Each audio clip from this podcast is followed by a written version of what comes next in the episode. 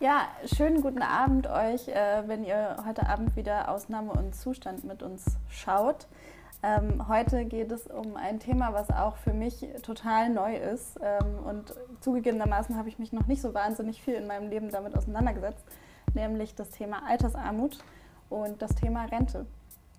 Ähm, denn natürlich ist es jetzt so in den letzten Monaten gewesen, dass wahnsinnig viele Leute im äh, Zuge der Corona-Krise in Deutschland in Kurzarbeit gehen mussten oder sogar ihre Jobs verloren haben. Und das bedeutet natürlich auch für die Rentenversicherung und für die Altersvorsorge ziemlich große Unsicherheiten. Und gerade bei dem älteren Teil der Bevölkerung kommen da wahrscheinlich ziemlich große Sorgen auf.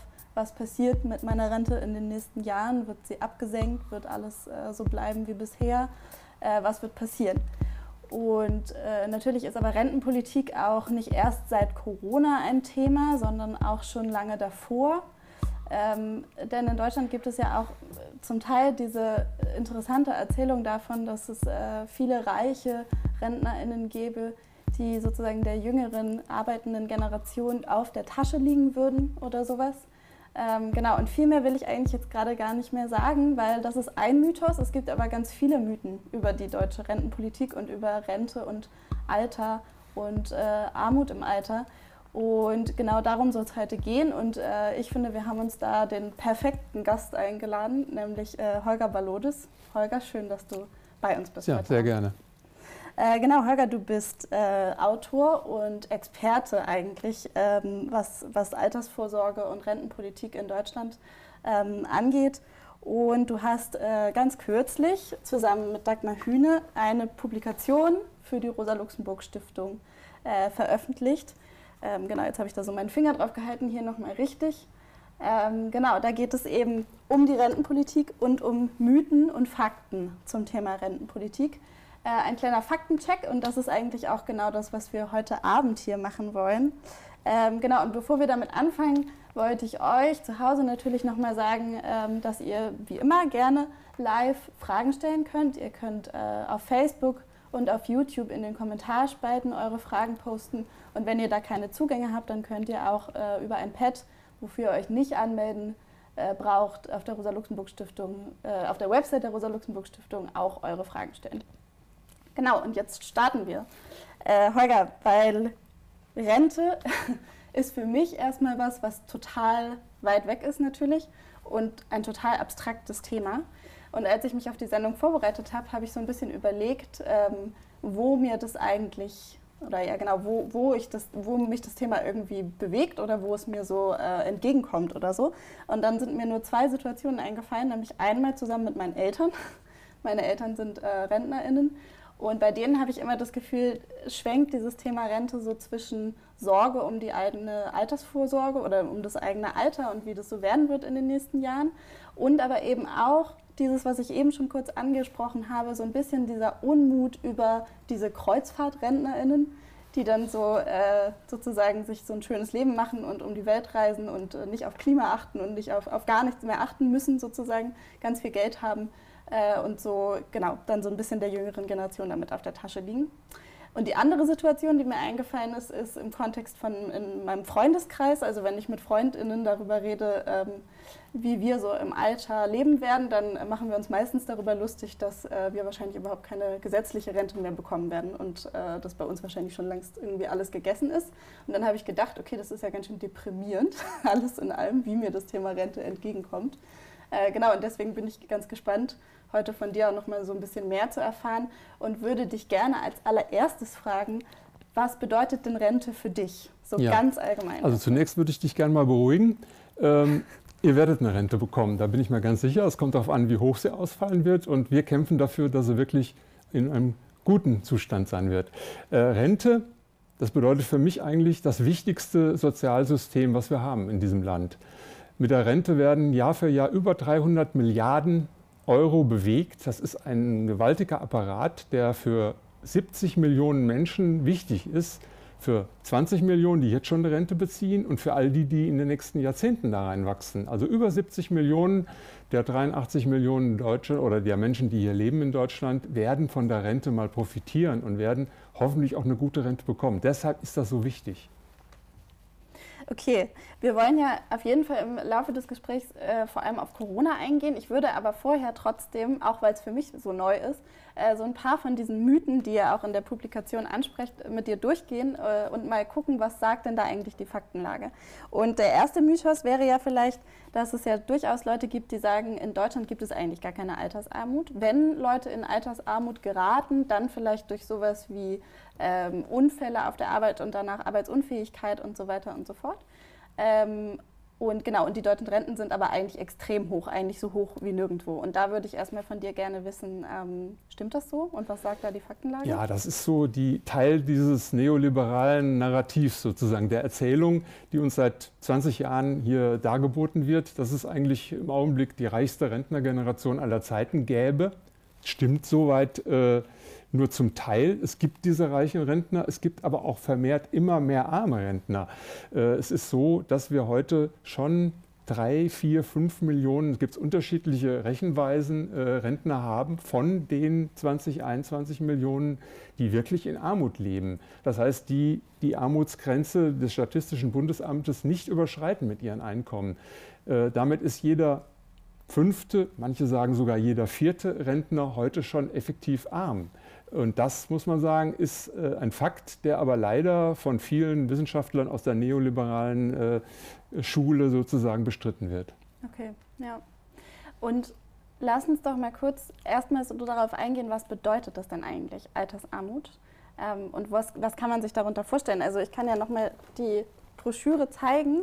Ähm, das hier ist ungefähr das Bild, glaube ich, was ich im Kopf habe, wenn ich ans Thema Altersarmut denke, nämlich Leute, die genau vielleicht wohnungslos sind ähm, und dann so, weiß nicht, Flaschen sammeln müssen oder irgendwie sowas, um sozusagen ihren Lebensunterhalt irgendwie noch auf die Reihe zu bekommen mit der wenigen Rente, die sie bekommen. Ähm, und wenn ich so drüber nachdenke, dann ist es, glaube ich, aber auch ein relativ städtisch geprägter Blick, den ich da habe.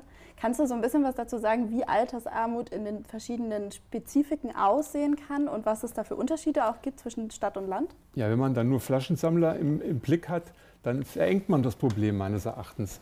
Ähm, es ist ja so, äh, das sind dann eher wirklich die, die ganz unten sind, äh, die Flaschen sammeln, die womöglich als Obdachlose zu sehen sind in den Städten.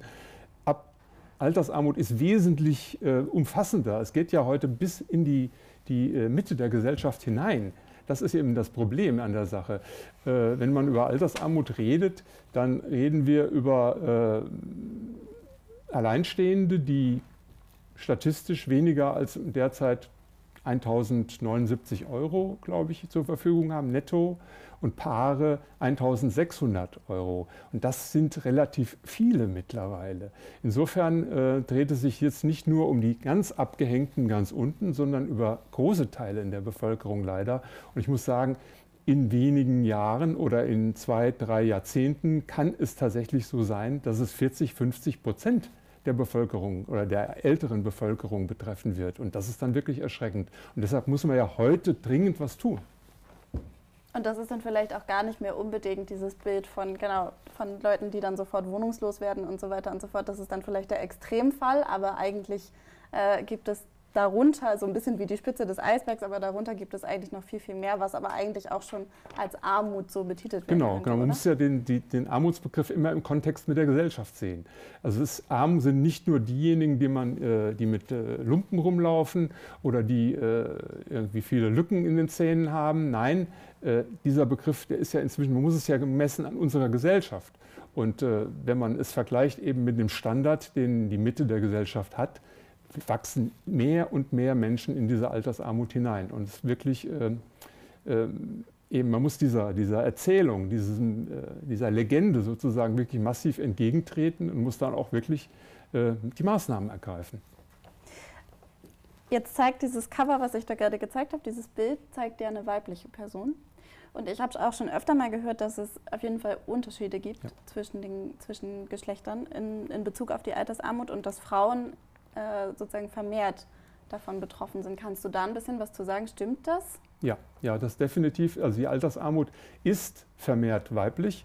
Es liegt ganz einfach auch daran, wenn man sich schon mal die Durchschnittsrenten anguckt, Die Durchschnittsrenten insgesamt liegen unter 1000 Euro. Das ist erschreckend wenig. Aber wenn man sich die Frauen anguckt, dann liegen die so zwischen 700 und äh, 750 Euro ungefähr. Das heißt also, äh, die Frauen haben auch weniger Versicherungsjahre eingebracht in der Vergangenheit zumindest, weil sie eben auch viel sich um Familie, um Kinder gekümmert haben. Das heißt also, die, äh, die Männer haben im Schnitt doch über 40 Versicherungsjahre, die Frauen im Schnitt so 35, 36 Jahre da kommt dann auch weniger Rente raus. Und sie verdienen natürlich auch schlechter. Das heißt, wenn man guckt, äh, die, die Frauen in der Gesellschaft heute haben immer äh, noch deutlich schlechteres Einkommen bei gleichen Jobs vielfach. In der Vergangenheit war das noch extremer. Und das führt natürlich auch zu niedrigeren Renten. Und das heißt dann im Alter, Altersarmut ist vermehrt ein weibliches Problem. Okay, ähm, zweiter Mythos. Ja.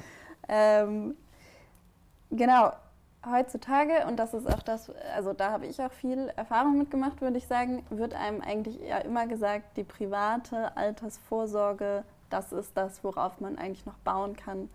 So eine staatliche oder also die gesetzliche Rente ist äh, sozusagen viel zu gering oder viel zu unsicher und so weiter. Und es ist viel effizienter, wenn man sich einfach selber drum kümmert. Ähm, und dass das ein Mythos ist, das kann ich mir vorstellen. Mich würde aber interessieren, kannst du mal erklären, was da für eine Politik dahinter steckt, hinter dieser Erzählung? Oder vielleicht geh erstmal darauf ein, stimmt's oder stimmt's nicht? Nein, Und dann, genau. es stimmt natürlich nicht. Ja, Die gut. private Altersvorsorge ist sogar wesentlich unsicherer und im Augenblick schlechter verzinst als die gesetzliche Rente. Äh, ist so, die gesetzliche Rente bietet allen, die heute äh, auch erwerbstätig sind und arbeiten, äh, auf die nächsten Jahrzehnte im Schnitt eine Verzinsung oder Rendite von 3 Prozent. Das ist im Grunde genommen gar nicht so schlecht, wenn man jedes Jahr die Rente um 3 Prozent anpasst. Das äh, kriegt man auf der Sparkasse oder bei der Volksbank nicht. Ähm, also die Privaten, die Hochgelobten, die uns um die Jahrtausendwende allen angedient wurden, also mit Schröder, Riester, damals Rot-Grün, fing das ja an, dass man allen äh, die private Vorsorge sozusagen verpflichtend ans Herz gelegt hat. Äh, das hat ja nicht funktioniert. Wir sind ja in eine Niedrigzinsphase hineingeraten und äh, davon werden wir auch so schnell nicht wegkommen. Und das, was die äh, privaten Angebote, Riester-Rente und andere bringen, ist ja wirklich erschreckend. Es ist wirklich kümmerlich und sie haben sehr hohe Kosten. Es funktioniert nicht. Insofern kann man sagen, das, was man probiert hat vor 20 Jahren, ist schiefgegangen meiner Ansicht nach ist, wir müssen hier eine Kehrtwende haben. Wir müssen wieder zurückkommen zu einer sicheren äh, gesetzlichen Rente, die übrigens in anderen Ländern gar nicht so schlecht funktioniert. Gucken wir nach Österreich, gucken wir nach Belgien, gucken wir nach Dänemark, gucken wir nach Holland. Das sind Länder, die zeigen, dass diese äh, gesetzliche Rente, die ich auch wirklich mit äh, Leibeskräften voranbringen will, dass die besser funktioniert als die private Vorsorge. Und kannst du das vielleicht historisch noch mal so ein bisschen mehr verorten? Also wo kam denn diese Politik her, diese Rentenpolitik? Ja, also historisch hatten wir also bis äh, sozusagen ähm, in die 80er Jahre des vergangenen Jahrhunderts oder Jahrtausends eine gute gesetzliche Rente, die wirklich armutsfest war, die den Leuten auch äh, im Alter eben, die sie vor Armut geschützt hat. Und dann äh, kamen wir so in, in einen äh, Prozess hinein, wo die Neoliberalen, die es schon 20 Jahre lang probiert haben, Oberwasser bekommen haben. Und dann kam in den 90er Jahren so ein Börsenboom und verschiedene Entwicklungen, wo man gesagt hat, oh, die Privaten, das ist jetzt toll, da müssten wir äh, unsere Kraft äh, hineinsetzen. Und die gesetzliche Rente ist ja eher antik und nicht mehr so toll und nicht mehr so sexy. Also da äh, bauen wir jetzt mal um. Das war also der Moment um die Jahrtausendwende. Und äh, Profiteure dieses ganzen Prozesses waren zwei Gruppen. Die Arbeitgeber, die haben durch abgesenkte äh, Lohnnebenkosten, durch niedrige Rentenbeiträge, denn das war ja die Folge dieser, dieser Rentenpolitik, man hat ja umgebaut von gesetzlich mehr zu privat. Und dadurch sind die Beiträge in der gesetzlichen Rentenversicherung niedrig gehalten worden. Das hat den Arbeitgebern in den letzten 20 Jahren ähm, Ersparnisse von um die 200 Milliarden Euro eingebracht. Also da kann man klar sehen, wer ist der Profiteur dieser Entwicklung. Es war politisch so gewünscht und ist so umgesetzt worden und die Arbeitgeberseite hat einen äh, erheblichen Vorteil gehabt und die Finanzwirtschaft hat einen Vorteil gehabt. Die konnten ja dann die schönen äh, Riester, Rürup-Renten und andere Privatrenten äh, uns allen verkaufen.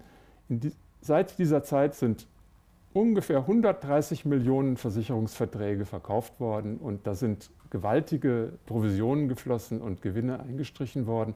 Man kann also sagen, man hat von politischer Seite hier aufs falsche Pferd gesetzt, möglicherweise sogar bewusst und hat hier äh, zwei großen Gruppen, der Arbeitgeberseite und der Finanzwirtschaft, äh, erhebliche Vorteile verschafft und die Rentner haben dadurch den Schaden letztlich. Wir haben im Augenblick eine Situation, dass die Renten leider bis zu 40 Prozent weniger wert sind als 1990. Die letzten 30 Jahre haben wir also einen Verfall durch, es gab Dutzende gesetzliche Maßnahmen, die dazu geführt haben, dass die Renten eben heute weniger wert sind. Und da müssen wir wieder zurück. Wir müssen also das mindestens kompensieren. Die private Vorsorge, die schlechter ist, wieder in den Keller packen und die gesetzliche Rente wieder stärken. Okay, Mythos Nummer drei, ähm, Ost-West, Stichwort Ost-West. Ähm, ich dachte, ich lese mal ein Zitat vor am Anfang. Das ist vom Bundesminister für Arbeit und Soziales, Hubertus Heil. Ähm, und das geht folgendermaßen. Ähm, wir schaffen spätestens 2025 die deutsche Einheit auch in der Rentenversicherung. Ein weiterer Baustein für, eine, für ein verlässliches, belastbares und gerechtes Rentensystem. So, und erstmal ist ja die Frage, ähm, noch ist die Rente im Osten niedriger als im Westen? Ähm, und vielleicht erstmal die Frage nach, was ist denn da der Hintergrund? Also wenn, wenn du, jetzt hast du das andere schon so historisch gut eingeordnet, kannst du das auch nochmal historisch einordnen? Ja, es ist äh, natürlich ein ganz, ganz schwieriges Thema und ganz leichte Antworten gibt es darauf nicht. Ja. Wie so oft. Äh, die Rente folgt ja den, den, dem Erwerbsleben und den Einkommen. Und die äh, die, die Löhne und Gehälter im Ostdeutschland sind und waren und sind leider deutlich niedriger als im Westen. Und deshalb sind die Renten tendenziell auch dort niedriger. Das wurde aber durch verschiedene Prozesse ausgeglichen. Das heißt also, in den letzten ähm, Jahrzehnten wurden die Einkommen im Osten, die niedriger waren, umgerechnet und wurden sozusagen etwas fiktiv angehoben für die Rentenversicherung. Und das hat dann dort dazu geführt, weil man auch im Osten noch historisch über äh, relativ gute ähm, äh, Biografien verfügt, also mit viel Versicherungszeiten auch bei den Frauen, hat dazu geführt, dass eigentlich die gesetzlichen Renten im Osten, die ausgezahlten Beträge in Euro vielfach sogar höher waren als im Westen. Insofern ist es also eine äh, etwas komische Entwicklung. Der Rentenwert, der offizielle, ist niedriger, aber die ausgezahlten Renten waren gar nicht so schlecht in der Vergangenheit. Also äh, es gibt da keine ganz, ganz klare Richtung. Und äh, man muss sagen, diese unterschiedlichen Rentenwerte, die machten aus meiner Sicht wirklich auch wenig Sinn in der Vergangenheit. Und dass man die jetzt anpasst, die offiziellen Rentenwerte, ist vollkommen richtig. Aber zu einer äh, vollkommenen Gleichstellung wird es dennoch nicht führen. Und zwar insbesondere für die heute aktiv Beschäftigten. Vielleicht dann nochmal da eine Zwischenfrage, weil ich das ganz interessant mhm. finde, einfach als Aspekt. Ist es denn so, dass der Unterschied zwischen Frauen und Männern im Osten ausgeglichener ist als im Westen? In der Historie definitiv. In okay. der Vergangenheit ja. war es so, dass die Frauen im Osten nicht so eine hohe Lücke hatten in der in Einkommen und auch vor allen Dingen längere Versicherungszeiten einbringen konnten. Äh, man sieht also die westdeutschen Frauen in der historischen äh, Betrachtung haben ja oft äh, nur 30 oder wen, um die 30 Versicherungsjahre gehabt und äh, die im Osten hatten also äh, kaum weniger als die Männer. Das waren also auch äh, Zeiten, die über 40 Jahre gingen und ähm, in der Versicherungsdauer. Und äh, das war schon ein Unterschied zwischen Ost und West. Okay, und um nochmal auf den allgemeineren Kontext einzugehen, ähm, jetzt hast du schon gesagt, äh, es ist nicht so ganz klar, ob diese Anpassung sozusagen im Endeffekt klappt, wenn ich das richtig verstanden habe. Klappt die denn? Also, ja, es, man wird also ab 2025 einen gleich hohen ähm, Rentenwert Ost und West haben. Er wird für die Rentner damit mit ihrer abgeschlossenen Biografie sozusagen endlich absolute Gleichheit bringen zwischen Ost und West. Er hat das Problem, diese, diese Entwicklung hat das Problem, dass die heute Beschäftigten, und das sind ja eigentlich noch mehr als die Rentner, also die aktiv in Ostdeutschland arbeiten, in den Betrieben, die bekommen künftig keine Umrechnung mehr ihrer äh, Lohne und Gehälter. In der Vergangenheit war es so, sie haben also profitiert davon, dass ihre Gehälter sozusagen ähm, höher gewertet oder umgerechnet wurden. Und das passiert eben in Zukunft nicht mehr. Und da muss ich sagen, es ist eine Entwicklung, die gut ist für die jetzigen Rentner, die kriegen wirklich sozusagen ähm, ein, äh, auch für ihre Jahre, für ihre Lebensleistung etwas mehr Rente äh, ausgezahlt künftig durch den höheren Rentenwert Ost.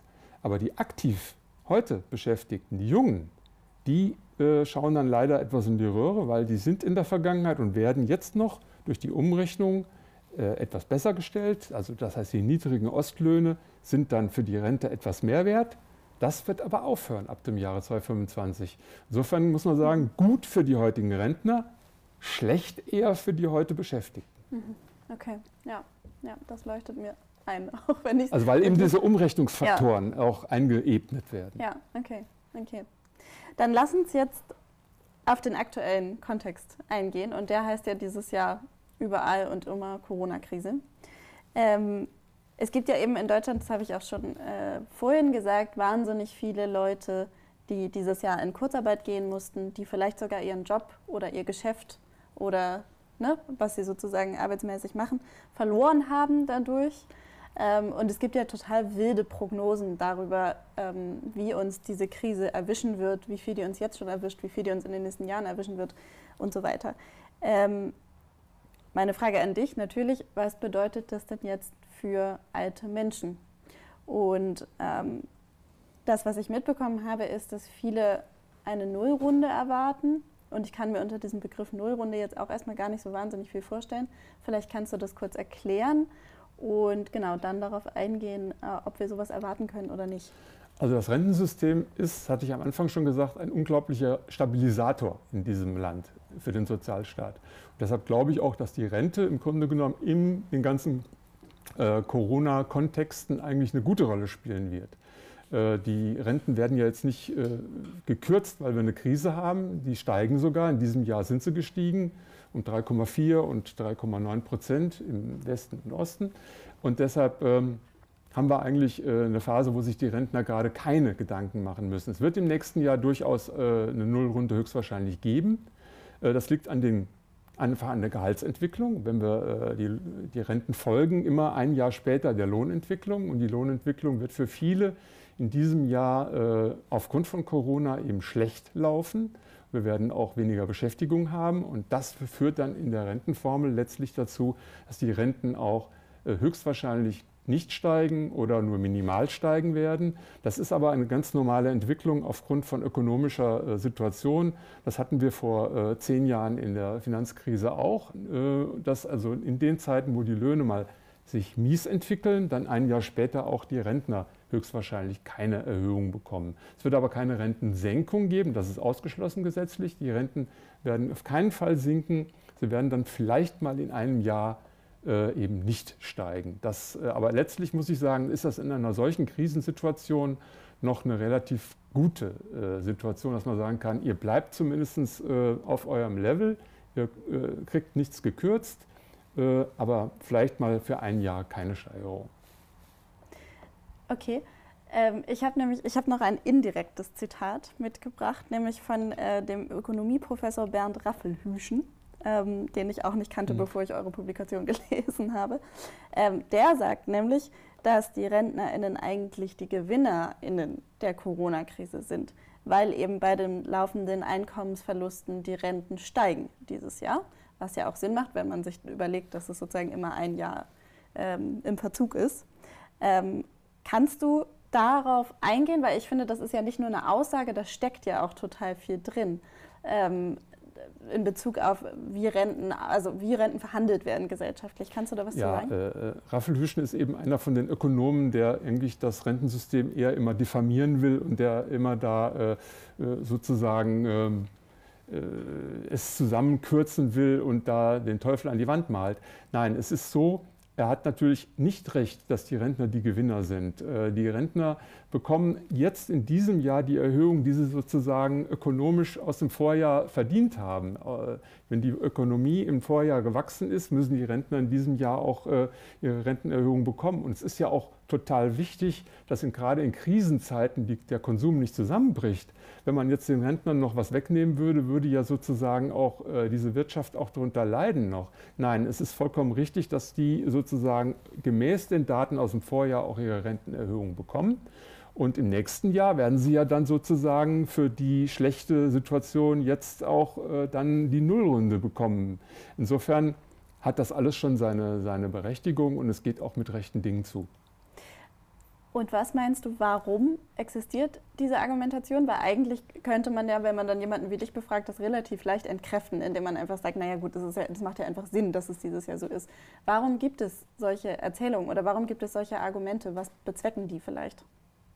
Im Grunde genommen ähm, ist auch Herr Raffelhüschen in einem Kontext, wo er sozusagen diese gesetzliche Rente schwächen will und mehr Akzente auf die private Vorsorge, auf äh, die Finanzdienstleistungen äh, der Banken und Versicherungen Wert legt. Er will also äh, etwas herausbrechen aus dem gesetzlichen System und will es möglichst in die, in die private Schatulle der Finanzdienstleister hinüberschieben, damit die mehr Marktanteile bekommen. Das ist letztlich, das steckt platt gesagt dahinter.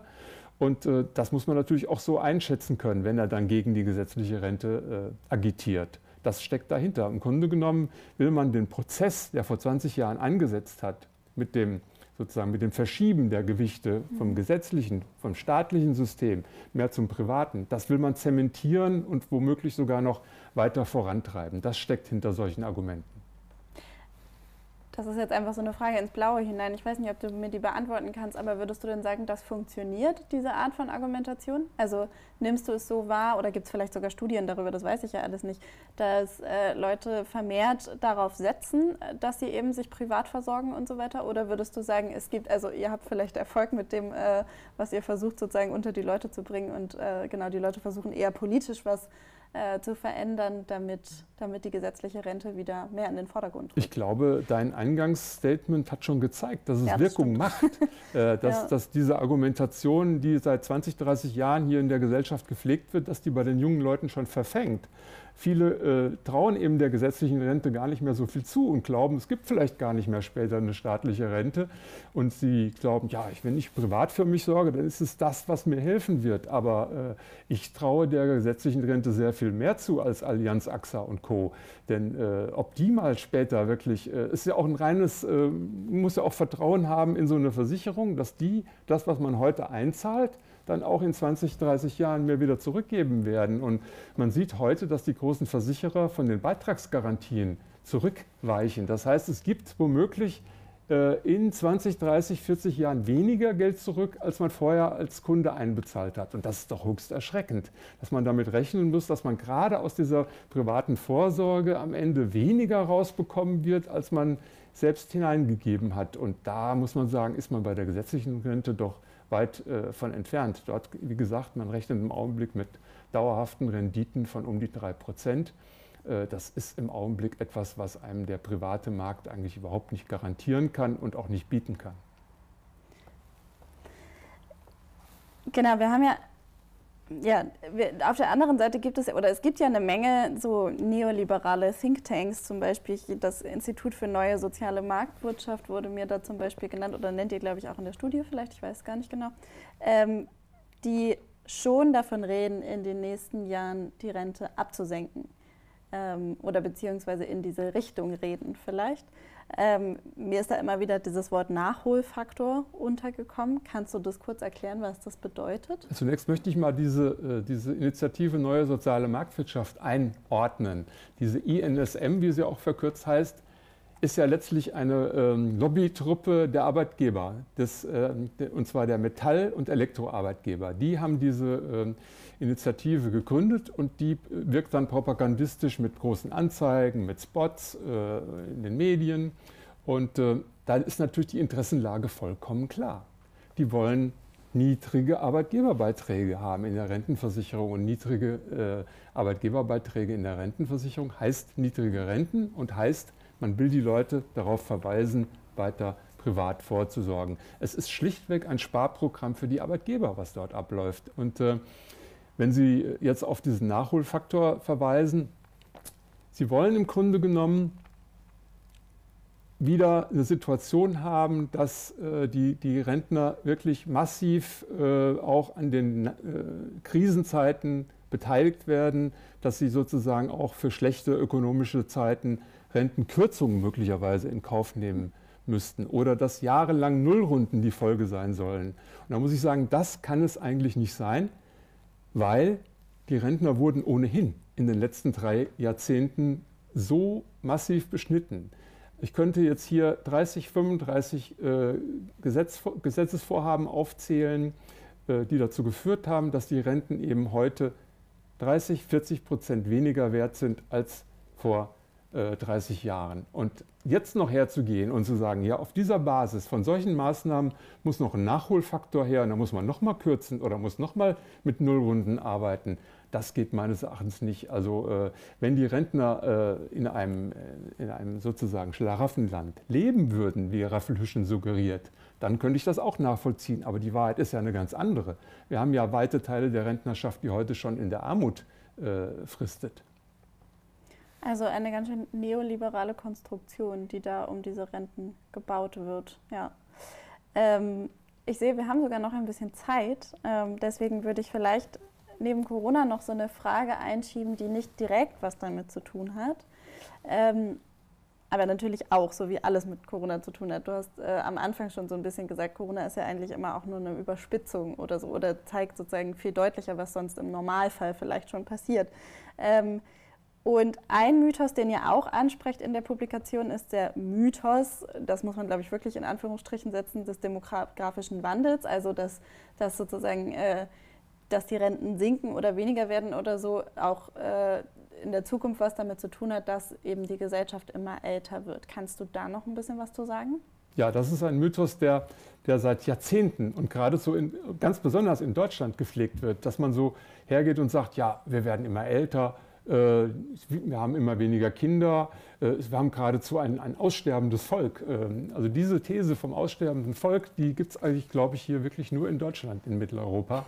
Und äh, ja. Ähm, sie ist auch vollkommen unzutreffend. Also wir haben ähm, seit acht oder neun Jahren jedes Jahr steigende Zahlen in der deutschen Wohnbevölkerung oder der Bevölkerung in Deutschland. Es gibt, es gibt ja nicht nur Deutsche, hier leben ja auch viele Ausländer, ausländische Mitbürger. Also wir haben im Augenblick ungefähr 83,5 Millionen Menschen, die hier leben. Und das ist ungefähr, also ich glaube, das ist die größte Anzahl an, an, an Menschen, die äh, in, äh, in, Deutschland seit vielen Jahrzehnten hier äh, ansässig sind. Und es kann überhaupt nicht die Rede davon sein, dass wir immer weniger werden. Äh, es kommen ja auch erfreulicherweise äh, aus anderen Ländern immer mehr Menschen hierher und wollen hier auch leben und arbeiten und was beitragen. Und ich muss sagen, wenn äh, es kommen vor allen Dingen Menschen im Alter so von 20 bis 30 hierher. Und was Besseres kann uns ja eigentlich gar nicht passieren. Wir bekommen ausgebildete äh, junge Leute, die wollen, wollen gerne hier arbeiten. Wenn man sie entsprechend qualifiziert, werden sie auch hier arbeiten. Und wir werden dann auch immer mehr Erwerbstätige haben. Also die Demografie ist im Augenblick eigentlich in einer positiven Richtung, äh, so wie ich das im Augenblick einschätze. Und selbst wenn man von diesen Wanderungsbewegungen mal vollkommen absieht, man nimmt den Status quo heute. Man sieht, wir haben versicherungspflichtig Beschäftigte in der Rentenversicherung. Wir haben aber sehr viel mehr selbstständige Freiberufler, Beamte auch, die im Augenblick nicht einzahlen. Mhm. Wenn man die noch reinholen könnten in das System der Rentenversicherung, hätten wir auf einen Schlag mehr als 10 Millionen mehr Beitragszahler. Und da kann man von niedrigen Geburtenraten hin und her reden. Wenn wir dieses System entsprechend anpassen würden, hätten wir überhaupt keine Probleme mit der Anzahl der Beitragszahler. Dieses System könnte wirklich stabil die nächsten Jahrzehnte weiter existieren und sicher finanziert werden. Das finde ich total den interessanten Punkt, den du da ansprichst. Also gerade den ersten Punkt, dass man äh, das genauso aus solchen Erzählungen wie dem demografischen Wandel oder so öfter mal genau sowas wie Migration oder so einfach rausgelesen wird und sozusagen äh, gar nicht mit thematisiert wird und wenn, dann als irgendwas Schlechtes oder so Ja, wir hatten die wird. letzten 100 Jahre immer Wellen. Ja. Wir hatten in den, den äh, äh letzten Jahrhundert, in den 20er, 30er Jahren Zuwanderungen aus Polen, vielfach ins Ruhrgebiet. Wir hatten in den 60er Jahren Zuwanderungen aus äh, europäischen Staaten, aus der Türkei kam viel Zuwanderung. Die sind mittlerweile integriert weit, weitgehend in dieser Gesellschaft. Die äh, sind Teil der, äh, der Gesellschaft. Die äh, zweite, dritte Generation äh, verdient und arbeitet und zahlt hier ein. Also äh, wir haben schon immer diese Wellen gehabt und wir haben sie sehr zum Vorteil dieser Gesellschaft gehabt. Auch wenn immer wieder dagegen negativ anargumentiert wird, äh, gefühlsmäßig und aus der rechten Ecke, aber ökonomisch waren das massive Vorteile. Dann lass uns unser Gespräch, weil danach werden wir noch auf Publikumsfragen eingehen, aber unser Gespräch auch vielleicht ein bisschen positiv enden lassen, ähm, wo ich schon am Anfang so einen negativen Einstieg gefunden habe. Ähm, nämlich, wenn du dir eine progressive Rente vorstellen würdest oder ein pro, äh, progressives Rentensystem, ähm, wie würde das dann aussehen und wie würden wir am besten dahin kommen? Was würdest du sagen? Wir brauchen auf jeden Fall ein System, wo alle die arbeiten und äh, tätig sind in diesem Land, auch in der Rentenkasse äh, integriert sind. Das heißt also, wir müssen nicht nur die Arbeiter und Angestellten haben, wir müssen auch die Beamten haben, wir müssen die Selbstständigen haben, wir müssen die Freiberufler, die, also die Ärzte, die Notare, die Architekten und all jene haben. Die müssen alle rein, auch die Politiker, auch die, äh, die, die Vorstände der Aktiengesellschaften, alle rein in einem solidarischen Rentensystem. Das wäre schon mal der wichtigste Baustein, den wir haben. Der würde über Jahrzehnte massive Mehreinnahmen generieren und man hätte auch ein gerechteres System, weil alle nach den gleichen Kriterien behandelt werden. Also der Notar und der, äh, der, äh, der, der Rechtsanwalt und der Arzt genauso wie äh, der Metzger und der ähm, kaufmännische Angestellte, alle nach dem gleichen rechtlichen System und alle nach den gleichen Methoden, den gleichen. Ja, das wäre der wichtigste Punkt. Wir müssten dahin kommen, dass der Staat auch den Bundesanteil wieder fair entrichtet. Der ist nämlich in den letzten Jahrzehnten nicht immer gestiegen, wie oft suggeriert wird, sondern prozentual sogar gefallen. Das heißt, der Staat beteiligt sich derzeit weniger an der gesetzlichen Rente, müsste es wieder mehr tun. Und wir müssten natürlich dafür sorgen, dass auch äh, die Beitragslasten wieder ordentlich verteilt werden, dass man nicht nur sozusagen die Riester-Rente und die Betriebsrente den Arbeitnehmern aufbürdet, sondern die Arbeitgeber wieder pari pari herangezogen werden. Das heißt also, alle müssen ihren fairen Beitrag zahlen und Arbeitgeber und Arbeitnehmer unterm Strich auch gleich belastet werden. Das wären die wichtigsten Forderungen. Okay. Dann machen wir jetzt noch weiter mit äh, ein paar Fragen, die aus dem Publikum gekommen sind. Ähm, die erste Frage, da weiß ich auf jeden Fall, dass ihr ähm, das auch als Mythos oder als sozusagen äh, Erzählung aufmacht, in eurer Publikation. Und zwar lautet die, was halten Sie von den immer wieder erhobenen Forderungen nach einer weiteren Anhebung des Rentenalters? Ja, gute, gute Frage. gute Frage. Ich würde mal sagen, äh, man müsste ähm, erstmal dafür sorgen, dass die Menschen in der Lage sind, überhaupt das Rentenalter, was wir heute haben, dass sie das auch schaffen. Wenn man in die, die Betriebe hineinguckt, in den Sonntagsreden sagen die Arbeitgeber, ja, die müssen bis 67, bis 70 arbeiten. Faktisch ist es so, dass in den Betrieben viele ab dem Alter 60 schon Schwierigkeiten haben, dort äh, überhaupt noch äh, äh, arbeiten zu dürfen und nicht rausgemobbt werden. Also, und die Situation in den Betrieben ist ja auch so, dass die, die, die, äh, ich mal, die Belastung so hoch ist mittlerweile, dass keine Ruhearbeitsplätze für die Älteren mehr da sind. Die müssen also genau das leisten, was die Jüngeren auch leisten. Und deshalb ist es zunehmend für, für 60, 62, 63-Jährige schon verdammt schwer, da überhaupt mitzuhalten und ihren Job noch zu verrichten. Also bevor man über 67, 69, 70, 71 redet, sollte man erstmal hergehen und äh, den Menschen eine ein, ein gute Chance geben, auch mit 62, 63 noch ihren, ihren Beruf verrichten zu können. Das ist in der Praxis vielfach leider nicht der Fall. Und wenn es zu einer Anhebung kommt auf 69, 70, ist das eine faktische Rentenkürzung, weil wenn die trotzdem früher in, äh, aussteigen, dann kriegen sie eine Rente gekürzt. Also für jedes Jahr, was man dann eher geht, gibt es Rentenabschläge. Und das, glaube ich, steckt eigentlich hinter diesen Sachen dahinter. Man äh, will das Rentenalter hochsetzen, aber im Grunde genommen nur Rentenabschläge damit einführen. Mhm. Okay, okay. Ich habe hier noch ein Statement. Ähm, das, genau, ich glaube, es ist ein Statement und keine Frage. Ähm, das zielt aber auf ein Thema, was wir jetzt auch schon besprochen haben, an, nämlich, das lautet folgendermaßen, die RentnerInnen als Gewinner mit drei Fragezeichen dahinter. Ähm, das gilt vielleicht für Rentner über 75, aber alle unter 70 und die, die jetzt in Rente gehen, haben bereits massive Kürzungen hinnehmen müssen und würden unter einer Nullrunde leiden. Außerdem haben sie das Problem, wenn sie noch weiterarbeiten, dass sie aktuell von keinem der staatlichen Hilfsprogramme profitieren, weil sie nur nebenberuflich arbeiten dürfen. Kannst du da noch was zu sagen? Ja, es, äh, die dürften, also wer, wer seine Rente, seine reguläre Altersrente bekommt, der kann auch dazu noch verdienen. Der ist nicht äh, beschränkt übrigens. Das darf, es machen auch immer mehr. Ja. Äh, wenn, man sieht, äh, ja. wenn man sieht, äh, die Zahlen, die steigen ja immer mehr, immer mehr Rentner machen noch nebenher irgendwie äh, Minijobs oder so. Das machen die ja nicht aus, äh, einfach aus, aus Langeweile, das machen die tatsächlich, weil sie Geld brauchen, ja. vielfach. Und ähm, man muss sagen, äh, tatsächlich, und die Zahl ist, ich wiederhole nochmal, die durchschnittliche äh, gezahlte, äh, ausgezahlte Rente beträgt in Deutschland derzeit unter 1000 Euro. Äh, wenn das ein übermäßiges Übermaß an Rente ist, dann weiß ich nicht, in welcher Welt wir leben. Also wenn das zu viel ist, selbst Leute, die ähm, immer top verdient haben und wirklich lange, lange gearbeitet haben, kommen ganz selten auf Beträge, die mehr als 1500 Euro ausmachen.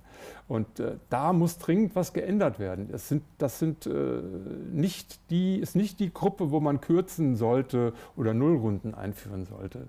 Das glaube ich ganz sicherlich. Ich habe hier noch eine letzte Frage stehen. Ähm, und ich finde die ganz schön schwierig, ehrlich gesagt. Ähm, ich lese sie einfach erstmal vor und dann können wir vielleicht darüber diskutieren. Vielleicht fällt dir da äh, auch auf Anhieb was zu ein. Ähm, die lautet, inwiefern kann man bei der Privatisierung der Renten durch die Propagandisten des Neoliberalismus, die du ja auch auf jeden Fall oft angesprochen hast schon, ähm, im Anschluss an Rosa Luxemburg von einer inneren Landnahme des Finanzkapitalismus sprechen. Also ich kenne sozusagen den Begriff der inneren Landnahme jetzt nicht, vielleicht kennst du ihn. Naja, es ist ähm, schon, ähm, man muss sagen, ähm, dieses, dieser, dieser Prozess der Delegitimierung der gesetzlichen Rente setzt ja schon in den frühen 80ern ein. Ja. Und dann äh, war er letztlich irgendwann in den späten 90ern erfolgreich. Und ähm, sie haben, waren schon erfolgreich. Also ich habe ja gesagt, die jungen Leute, du und deine Generation, die haben nicht mehr das Vertrauen in die gesetzliche Rente. Und das ist ja letztlich sozusagen ähm, der Erfolg der Neoliberalen und der, des Finanzkapitals, dass sie gesagt haben, hier, wir verschieben die Akzente, das Vertrauen ist einfach nicht mehr so da. Ja. Und wenn das Vertrauen nicht mehr da ist, verteidigt man auch ein wichtiges System nicht mehr so beharrlich. Das ist genau der Erfolg dieser äh, neoliberalen Kräfte und das müssen wir eigentlich umkehren. Das heißt, wir müssen mit, äh, mit Veranstaltungen wie dieser eigentlich alle allen Mut machen und alle aktivieren, wirklich für dieses gesetzliche Sozialsystem sich einzusetzen und zu erkennen, dass wenn man sich dort engagiert, dass man auch was verbessern kann und dass man auch wieder dahin kommen kann, wo wir vor 40, 45 Jahren mal gestanden haben. Jetzt habe ich hier doch noch eine Frage bekommen und ich finde, die ist auch eine sehr, sehr gute Abschlussfrage vielleicht. Ähm, nämlich gibt es denn aktuell Bestrebungen in der Politik, oder gibt es vielleicht sogar soziale Bewegungen, die realpolitische Verbesserungen wollen oder darauf hinarbeiten? Ja, ja, wir haben ja auch versucht, äh, mit unserem jüngsten Buch äh, Rente rauf, so kann es klappen, versucht, äh, diese Gruppen hineinzuziehen. Wir haben wir also wirklich Gewerkschaftsbewegung, Sozialverbände angesprochen und die haben auch ihre Vorstellungen dann niedergelegt. Wir haben das versucht zusammenzufassen in dem Buch und haben mal ein Acht-Punkte-Programm entwickelt, wie sowas aussehen könnte. Eben Erwerbstätigenversicherung, alle müssen einzahlen, der Staat muss einen fairen Anteil zahlen, faire Beiträge für alle, Arbeitgeber, Arbeitnehmer und dann viele Punkte auch, die äh, gesetzlich falsch gelaufen sind, wie man äh, sozusagen Einnahmeausfälle für die Rentenversicherung ausschließt. Also es gibt da äh, irrwitzige Situationen, dass Privatrenten ähm, von den Arbeitnehmern selbst finanziert werden und dieses führt dann zu Einnahmeausfällen bei der gesetzlichen Rente. Es ist völlig bescheuert, dass man sagt, man, ihr macht eine Zusatzvorsorge, kriegt dann aber die eigentliche Rente dafür gekürzt. Das kann eigentlich nicht sein, so Sachen. Die müssen aufhören. Und wenn man das alles mal äh, auf einen Punkt bringt, kann man eigentlich die Renten wieder in Ordnung bringen. Äh, wir suchen natürlich im politischen Raum äh, noch Mitstreiter. Da äh, sind in allen Parteien auch gute Kräfte am Berg. Bei den Linken glaube ich noch am meisten, würde ich sogar sagen. Da gibt es eigentlich eine relativ äh, gute Rentenpolitik, aber selbst da würde ich sagen, könnte man noch mutiger mhm. vorangehen. Also selbst in diesem Bereich kann, kann man sagen, überall müsste man noch ein bisschen mehr anschieben. Und der Druck kann eigentlich nur von äh, euch Jungen kommen. Von außerparlamentarischen Kräften vielleicht auch, ja. Aber gibt es denn, gibt es sowas wie soziale Bewegungen in dem, in dem Raum? Also sowas wie, äh, ich weiß nicht, äh, gab es größere Demonstrationen dazu in den letzten Jahren oder Jahrzehnten oder so? Ich weiß das alles überhaupt nicht. Leider nein. Ja. Also es gibt schon im Internet oder es gibt schon, äh, schon Interessengruppen und Verbände und äh, ja, äh, Protestgruppen, mhm. aber die, die, die Massenbewegung wie Fridays for Future haben wir bis heute in Sachen Rente leider nicht gesehen. Und ich muss sagen, man könnte eigentlich ähm, die Rente sehr viel leichter retten als das Klima. Also ob man die, die Pole noch äh, erhalten kann und die Abschmelzung hinkriegen kann, das ist eher die Frage. Eine gute Rente, die könnten wir in drei, vier, fünf Jahren auf die Beine kriegen. Und dann würde sie allen Jungen was nützen. Also deiner Generation am meisten. Okay, ich merke mir das. äh, ja, das war ein sehr, sehr schönes Schlusswort, fand ich. Vielen Dank, Holger, dass du heute hier äh, gewesen bist. Ich wollte noch mal äh, sagen, dass ihr die Publikation, um die es hier die ganze Zeit ging und die wir immer mal wieder erwähnt haben, auch auf der Website von der Rosa-Luxemburg-Stiftung umsonst bestellen könnt und euch nach Hause schicken könnt. Macht das, das habe ich auch gemacht. Ähm, genau. Und wir verabschieden uns und sind nächste Woche wieder hier. Nicht mit mir, sondern mit Vincent. Äh, Vincent wird nächste Woche über die, den, Kulturbest äh, den Kulturbetrieb ähm, während dem Lockdown jetzt, aber auch während, der, während des ganzen Jahres in der Corona-Krise sprechen und zu Gast wird Berthold Seliger sein. Ähm, darauf freuen wir uns total und ich wünsche euch noch einen äh, schönen Abend und nochmal danke, dass du hier gewesen bist. Gerne.